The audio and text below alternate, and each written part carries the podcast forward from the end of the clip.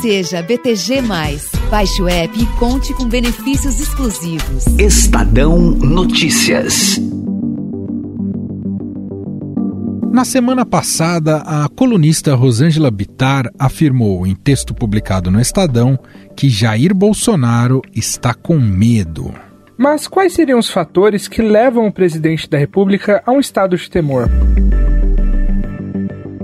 Em maio de 2020, o agora ex-primeiro-ministro de Israel, Benjamin Netanyahu, avisou a Bolsonaro, através de recado passado ao então embaixador do Brasil em Israel, Paulo César Meira de Vasconcelos, de que o presidente brasileiro corre o risco real de ser investigado pelo Tribunal Penal Internacional, com sede em Haia. As denúncias são de possíveis crimes contra a humanidade Documentos diplomáticos sobre a denúncia foram enviados à CPI da Covid. A representação afirma que o presidente da República incita o genocídio e promove ataques sistemáticos contra os povos indígenas do Brasil e que o governo dele enfraqueceu a fiscalização e foi omisso na resposta a crimes ambientais na Amazônia.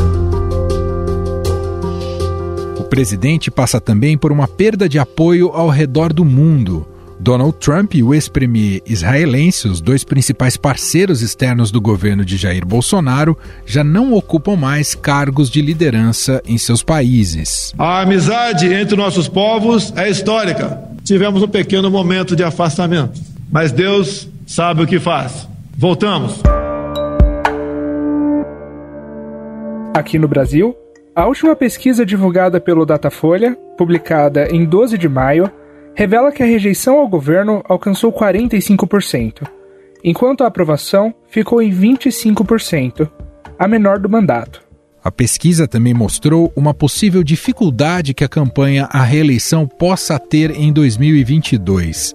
Segundo o Instituto, 54% não votariam nele de jeito nenhum. E o ex-presidente Lula, seu principal adversário, lidera a corrida para a presidência. Estou me lixando para 22. Vai ter uma pancada de candidato aí. Seria muito mais fácil a gente ficar quieto, se acomodar, não tocar nesse assunto.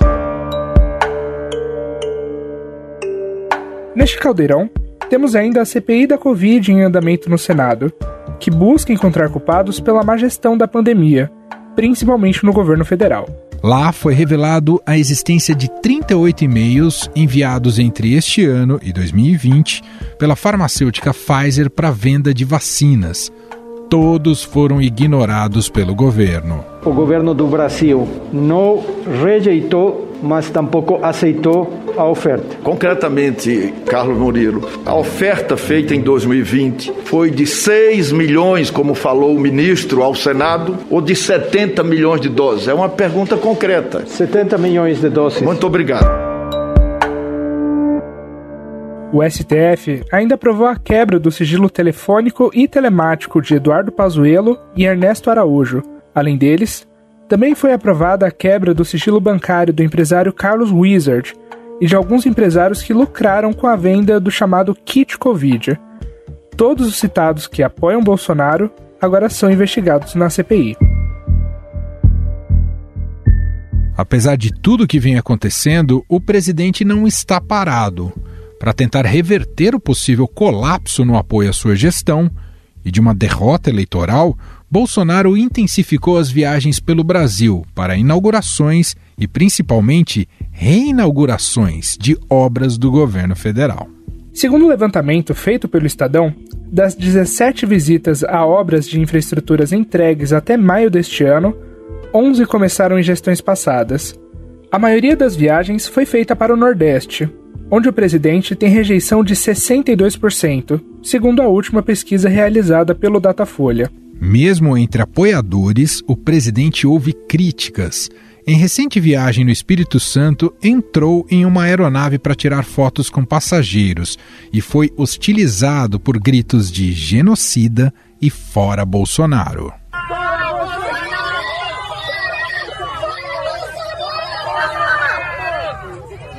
Genocida! Bolsonaro, no entanto, rebateu as críticas. Quem fala fora Bolsonaro tá de jegue viajando, né? Fora Bolsonaro, fora Bolsonaro que tá viajando de jegue, não de avião, porra. Olha, Bolsonaro. Você é solidário com o candidato deles. Além dessas ações oficiais, o presidente e apoiadores organizaram três motociatas, como forma de demonstrar força popular nas cidades de Brasília, Rio de Janeiro e São Paulo. As duas últimas foram marcadas por fake news. Em São Paulo, o sistema de pedágio da Rodovia dos Bandeirantes, ponto de partida da mobilização, contou 6.661 motos. Perfis bolsonaristas divulgaram ter participado mais de um milhão de motos, sendo registrado pelo Guinness Book como a maior motociata já feita, o que, claro, não é verdade.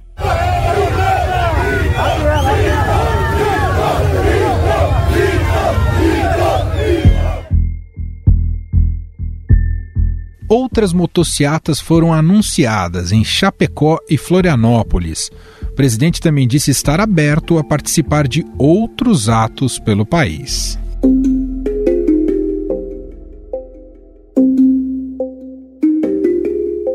Em outro gesto visando a população de baixa renda, foi anunciado o novo Bolsa Família, com benefício de 300 reais, pegando de surpresa até a equipe econômica do governo, que se programava para um subsídio de 250 reais. E o Bolsa Família, a ideia é dar um aumento de 50% para ele em dezembro. Passaria em média 190 para um pouco mais de 50%, seria 300 reais. É isso que está praticamente acertado aqui. Membros do Ministério da Economia alertaram o presidente que, se mantido, o programa não caberá no teto de gastos. Hoje, o Bolsa Família paga em média 190 reais. No entanto, a ordem do governo é que o programa passará por reformulação, assim como Minha Casa Minha Vida, que virou Casa Verde Amarela. Além disso, Jair Bolsonaro tem feito constantes acenos aos militares, como forma de demonstrar que conta com total apoio da tropa. Mais do que obrigação e o dever. Tenho certeza que vocês agirão dentro das quatro linhas da Constituição, se necessário for. Espero que não seja necessário. Para tratar essa queda de apoio de Jair Bolsonaro e a sua tentativa desesperada de recuperar parte do seu eleitorado, vamos conversar com o cientista político Leandro Consentino. Olá, professor, tudo bem? Obrigado por ter aceitado aqui ao nosso convite. Olá, Emanuel, um prazer é meu. Muito obrigado. Professor, olhando desde o princípio do governo Bolsonaro, desde a sua entrada né, como o presidente da República, a gente pode dizer que é, é, é o momento, ele vive o momento mais delicado e mais acuado de sua gestão? Acho que sim, né? Principalmente pelos desdobramentos que a gente tem visto tanto com relação ao Congresso Nacional, se a gente for olhar para o flanco ali da CPI da Covid, né? Hoje a gente teve ali uh, pessoas do círculo ali ministerial sendo uh, alçadas da condição de testemunhas para a condição de investigados, né? E se a gente olhar o reflexo também nas ruas, né? Há, há uma semana, cerca de algumas semanas, a gente teve uma manifestação bastante volumosa uh, contra o presidente Bolsonaro e as suas medidas, a sua condução da pandemia, e a, a que ele tentou fazer frente na semana passada, mas que pelo volume, se a gente comparar as duas, ele saiu perdendo, né? Então acho que ele vive um momento bastante delicado, sem dúvida nenhuma. Professor, existe alguma forma do presidente reverter uh, essa, toda essa situação e a rejeição que ele vem sofrendo por parte da população? Acho que uh, a própria dinâmica da pandemia pode até auxiliar o presidente a reverter um pouco dessa, sair um pouco das cordas, como a gente diz, né? Reverter um pouco dessa situação. Que me explico. A questão do, da vacinação, por exemplo, ela vai começar a avançar nesse momento. E aí na medida em que todos os brasileiros estiverem imunizados e a economia começar a ter algum uh, ponto de retorno à sua normalidade, ainda que uma normalidade relativa, isso vai fatalmente favorecer o presidente da República. A questão é como ele vai conseguir aproveitar isso e como ele vai se livrar do selo que os seus adversários vão tentar, com razão, carimbar nele no sentido de dizer: olha, é, tudo isso melhorou apesar do presidente, não por causa dele. Né? Então, acho que a grande questão é: naturalmente, ele vai poder ter uma relativa recuperação. A questão é saber se ele vai conseguir capitalizar essa recuperação para si ou se os adversários vão conseguir fazer isso de uma maneira mais competente. Professor, ele só o presidente Jair Bolsonaro só não está numa situação ainda pior porque ele abraçou o presidencialismo de coalizão? E isso é o que tem dado alguma estabilidade na sua gestão? Acho que certamente, Emanuel. Uh, muitos analistas diziam o seguinte, né? Não, não se assustem com relação a essa retórica antissistema e tudo mais, porque uh, mal ou bem o sistema acaba, o sistema político, né? Não esse sistema aí uh, bicho papão que alguns dizem, mas o sistema político mesmo acaba enquadrando uh, a condução de um governo para que ele seja levado normalmente. Quem não faz esse jogo acaba caindo, né? Fernando Collor de Mello não, não conseguiu dominar o parlamento por uma série de questões ali uh, relacionadas à sua gestão, caiu. Dilma Rousseff tinha pouquíssimo traquejo político, acabou caindo. Jair Bolsonaro comete pecados ainda talvez maiores do que esses dois ex-presidentes, mas não cai justamente porque fechou ali um acordo muito bem azeitado com o chamado Centrão no Congresso Nacional, e isso lhe permite uma sobrevida, mas é uma sobrevida que custa cada vez mais caro ao presidente e ao seu governo. Quer dizer, a gente vê que ele tem que entregar os anéis e os dedos para continuar mantendo o seu governo. E isso vai, ser, vai, vai se tornar cada vez mais agudo conforme for chegando perto da campanha eleitoral de 22. A gente sabe, professor, que o, o presidente já não é de hoje, está com a cabeça em 2022, em estado permanente de campanha. O que é possível? O que, que o presidente estrategicamente pode conseguir daqui até 22? Lembrando que ele tem a força da caneta da mão, né? A máquina na mão. O uhum. que, que é possível estrategicamente conseguir e que seria importante buscando a reeleição em termos de arco de alianças, né? O cenário de 2018 era muito mais favorável pelo, pelo antipetismo, ele tinha ali um discurso de outsider, ele conseguiu regimentar o centro, a centro-direita. Não sei se ele chega com esse arco tão avantajado agora para 2022. Qual é a avaliação do senhor?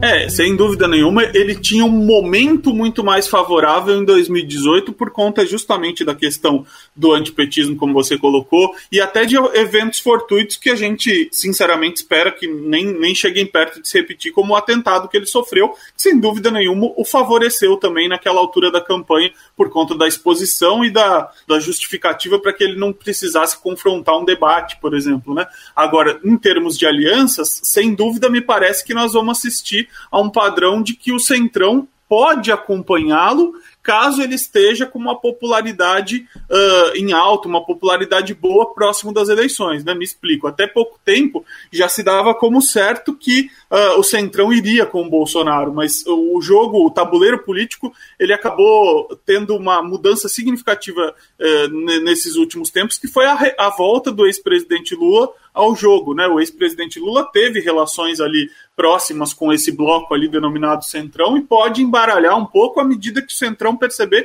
que ele sim tem mais chances de vitória do que Jair Bolsonaro, né? Então a gente vai assistir um pouco a, a briga por a disputa desse naco. Vai ter outros atores também que mesmo em um, um segundo turno podem eh, de repente oferecer alguma resistência ao apoio que não tiveram ali na, na, eleição de 2018. Por exemplo, o governador de São Paulo, João Dória, que é um candidato posto ao Planalto ali, encampou a ideia do Bolsonaro em 2018. Não me parece que ele vai estar disposto a repetir qualquer esforço nesse sentido, mesmo com uh, um, um, eventual segundo turno entre Lula e Bolsonaro, né? Me parece que ele vai estar muito mais numa posição aquada de, de sair ali da disputa e, e não se miscuir em nenhum dos lados do que simplesmente abraçar Bolsonaro novamente. Então acho que sim, ele perde bastante, mas como você bem salientou, ele tem a caneta na mão. E ter essa caneta na mão significa ser muito atrativo para partidos, sobretudo, que veem muito mais a questão pragmática do que a questão ideológica, né? Por exemplo, verbas, cargos e uma série de outras benesses aí. Leandro, apesar de tudo isso, ainda existe a CPI da Covid em atuação uhum. agora, né? E que está trabalhando a todo vapor. Ela pode, de alguma forma, é, alterar esses possíveis planos do, do, presidente? Eu acho que ela, Patrick, ela, ela desgasta fortemente a candidatura do presidente. Né? Se a estratégia deixou de ser vamos levantar um impeachment e coisa que o vale e passou a ser vamos sangrar Bolsonaro até até as eleições de 22, a CPI talvez seja mais o instrumento mais adequado para sangrá-lo nesse momento, né? Sangrar sua candidatura, obviamente. E aí você tem uh, próceres ali da oposição, principalmente não no sistema político, dentro do sistema político, óbvio, mas não numa candidatura em si, mas com, com força muito grande ali nas movimentações internas. Por exemplo, um Renan Calheiros, que não pretende de forma alguma ser um candidato a, a se opor ao Jair Bolsonaro, mas que de fato representa uma ameaça forte ali. E hoje, como a gente já, já conversou, uh, deu um passo importante a CPI da Covid, né? Indiciar 14 pessoas ali, colocar elas na condição de investigados, desculpe, 14 pessoas, sendo elas um ministro de Estado atual da Saúde, Marcelo Queiroga, dois ex-ministros, Pazuello e, e Ernesto Araújo, mais uma série de personas ali do bolsonarismo que estão aliados ao presidente, a doutora Nise Yamaguchi, o empresário Carlos Wizard, vai criando todo um, um cenário, um ambiente em que o presidente comece a sofrer reveses dioturnos, né, no sentido de que aparece sempre o governo dele numa posição complicada, numa posição, enfim, nas cordas, como a gente já conversou. Então eu acho que isso tende a, a, se ampliar e quanto mais a CPI durar e mais produzir de alguma forma eh, esses depoimentos, essas notícias com relação à pandemia, na mesma medida em que os casos e mortes vão subindo, que é o que a gente está assistindo agora, isso tende a enfraquecer, sem dúvida nenhuma, a posição do presidente. Ele vai ter dificuldades para reagir, por hora, uh, a esse tipo de estratégia do, dos oposicionistas. Só fazer uma última, não sei se o Patrick tem mais alguma. Professor, a gente tem se discutido muito dentro desse cenário eleitoral a necessidade de se ter um nome mais viável e competitivo de centro que pode, possa se opor aí aos polos, a Lula e Bolsonaro. Ainda não sabemos se esse nome será tão competitivo assim. De qualquer modo, esse centro tem que tem que sonhar com a possibilidade de estar no segundo turno com Lula ou com Bolsonaro? Hoje, Manuel, o que as pesquisas nos dizem é que ela, é, esse centro teria que tirar a vaga do presidente Bolsonaro e não do ex-presidente Lula, né? As pesquisas mostram o Lula um pouco mais à frente, numa posição mais consolidada, e o, o, atual presidente Bolsonaro, além de estar atrás, está numa tendência de baixa, né? Então, quer dizer, pesquisa, na verdade, ela é uma foto de um momento, mas se você olhar o filme, você vê o Lula subindo e você vê o Bolsonaro caindo. Então, a tendência é que essa posição de centro, esse candidato de centro, que, como você bem salientou, não sabemos o nome, não sabemos de onde virá, mas esse candidato parece que ele teria mais condições de retirar o uh, presidente Bolsonaro em detrimento do ex-presidente Lula do segundo turno. Se ele vai conseguir viabilizar essa candidatura, ele ou ela, né, e vai conseguir depois ter forças para chegar a um segundo turno e aí tirar o outro contendor, no caso o ex-presidente Lula atualmente, aí a gente ainda vai ter que pagar para ver porque o centro sequer conseguiu se organizar em torno de um projeto comum e de um nome. Muito bem, nós ouvimos o cientista político Leandro Consentino, professor do INSPER, gentilmente fazendo essa avaliação aqui sobre o governo Bolsonaro e sobre a figura do presidente Jair Bolsonaro. Professor, mais uma vez, muito obrigado pela conversa. Até uma próxima. Eu que agradeço, Emanuel Patrick. Um grande abraço a todos e a todos os ouvintes.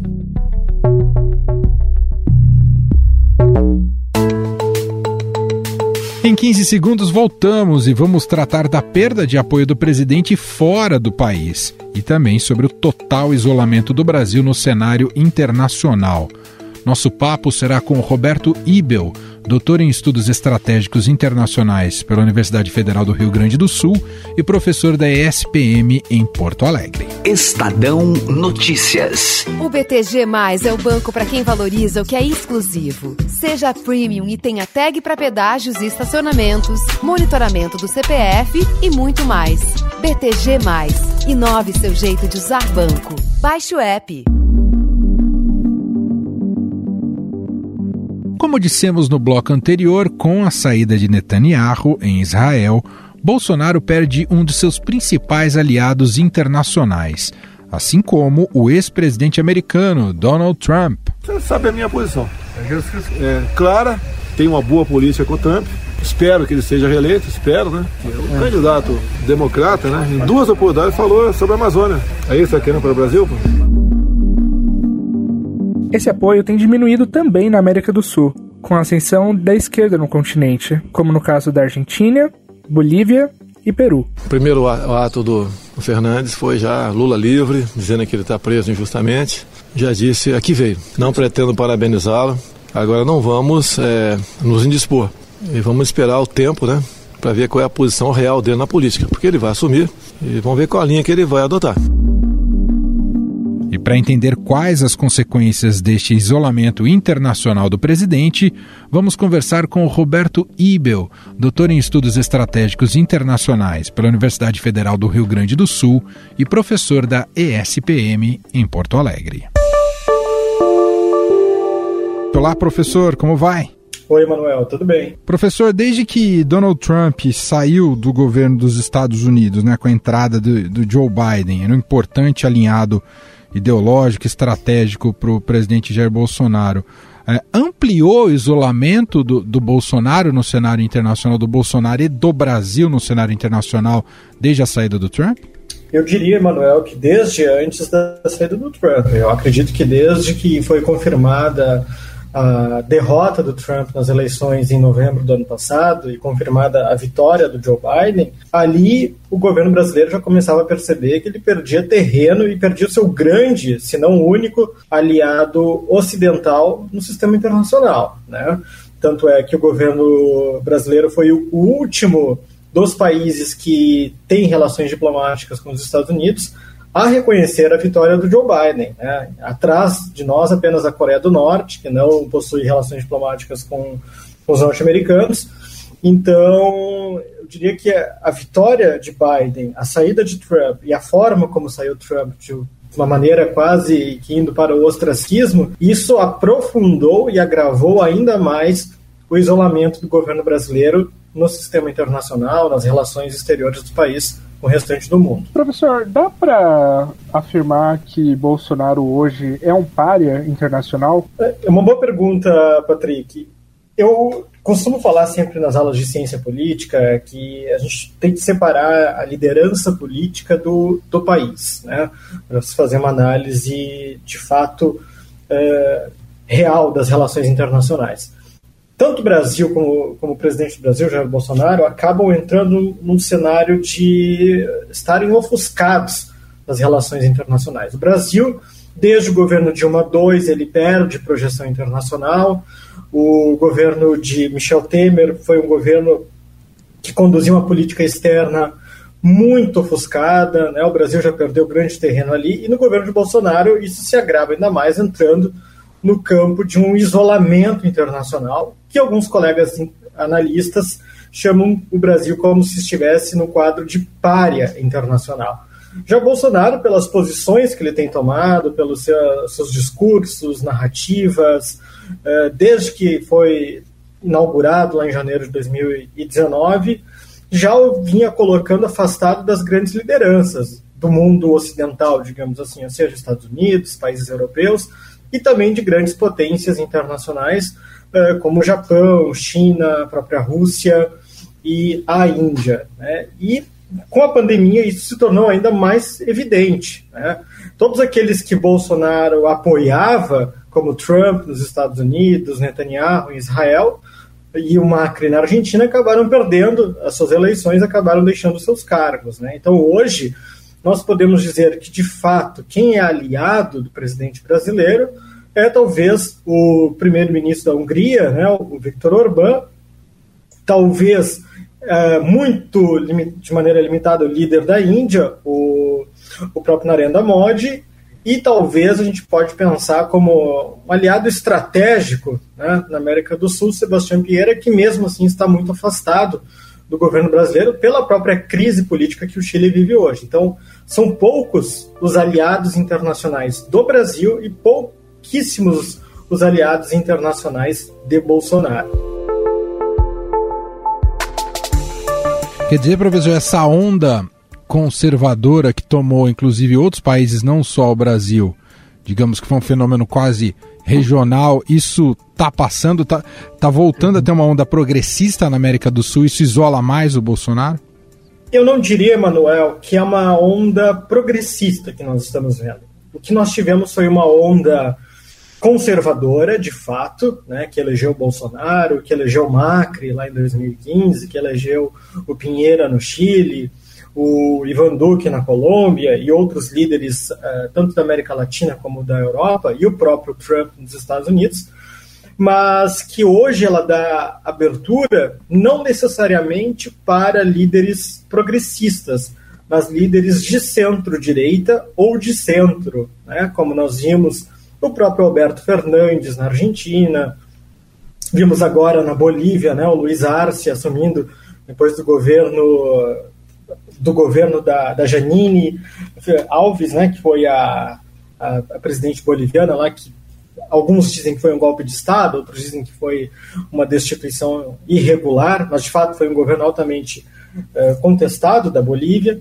e também o próprio Joe Biden nos Estados Unidos, que é um governo muito moderado, né? é um governo de centro que flerta com a centro-direita, com a centro-esquerda, mas eu não arriscaria dizer neste momento que nós estamos voltando para uma onda progressista. Talvez é uma onda de centro-direita, uma onda menos conservadora, mas eu não afirmaria, não assinaria embaixo dizendo que é um retorno total ao progressismo.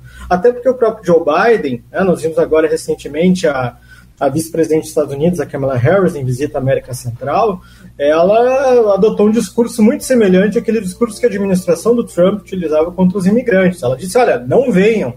Ela falou isso em visita a Guatemala: não venham para os Estados Unidos. Então, o que a gente vê é uma guinada para um mundo, aliás, para regimes, para governos menos conservadores do que aqueles que nós tivemos recentemente.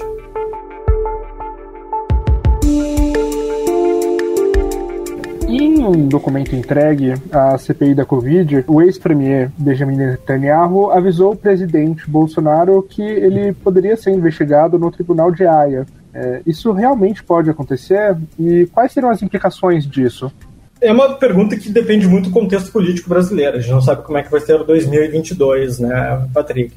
Se ele não for reeleito, bom, ele perde seu foro privilegiado, né, vira um cidadão comum, uh, abaixo da lei, em tese, né, o que não impediria, se tiver uma denúncia factível, com, com uma boa análise, uma boa sustentação em AIA, que possa seguir adiante. Então, ele poderia sim responder a um processo uh, nas cortes internacionais. Só que isso é um processo longo, é um processo demorado, não é um processo imediato, né, mas tem a simbologia disso representaria muita coisa.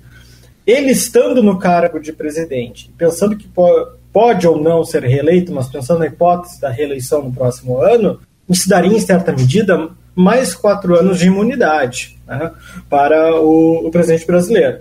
Mas o que eu vejo, sim, é uma tentativa de grupos políticos da oposição, entidades da sociedade civil, entidades do campo do judiciário mais progressista, de levar adiante não necessariamente uma denúncia para ser julgada nas cortes internacionais, mas sim de denunciar as não ações do governo brasileiro agora com relação à pandemia e a todos os outros, uh, todas as outras acusações de crimes e, e e falta de ação por parte do presidente brasileiro. Ele deixando de ser reeleito, muito provavelmente seguirá esse curso normal e eu diria até na justiça brasileira ele poderá responder. Professor, como é que o Brasil pode retomar algum nível de protagonismo no, no, ambiente internacional? Não sei se na gestão Bolsonaro ou com o próximo presidente. Por onde seria possível retomar algum protagonismo?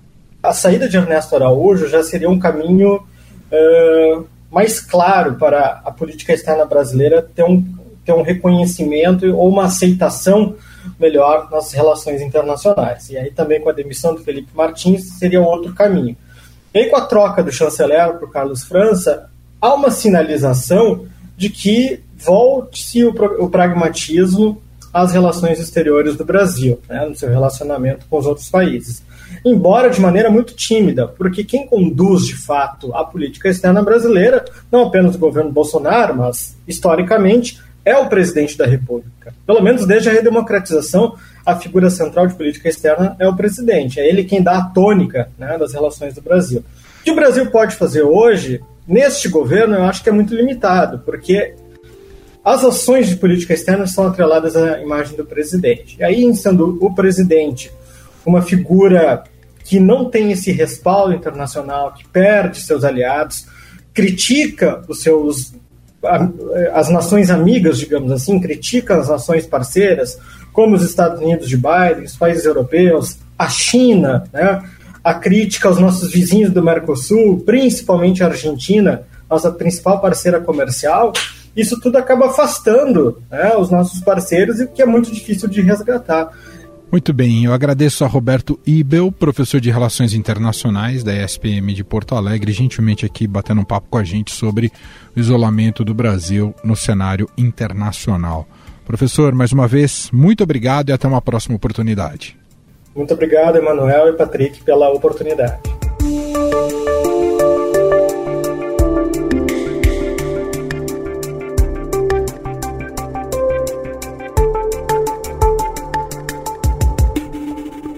Estadão Notícias. E este foi o Estadão Notícias de hoje, segunda-feira, 21 de julho de 2021. Contou com a apresentação de Patrick Freitas e Emanuel Bonfim. Na produção e edição, Gustavo Lopes, Júlia Corá, Ana Paula Niederauer e Jefferson Perleberg. A montagem é de Moacir Biasi. E o diretor de jornalismo do Grupo Estado é João Fábio Caminoto. Mande seu comentário e sugestão para a gente para o nosso e-mail no podcast@estadão.com. Um abraço para você, boa semana e até mais. Muito obrigado, Patrick. Um abraço, um abraço para você e até a próxima. Valeu.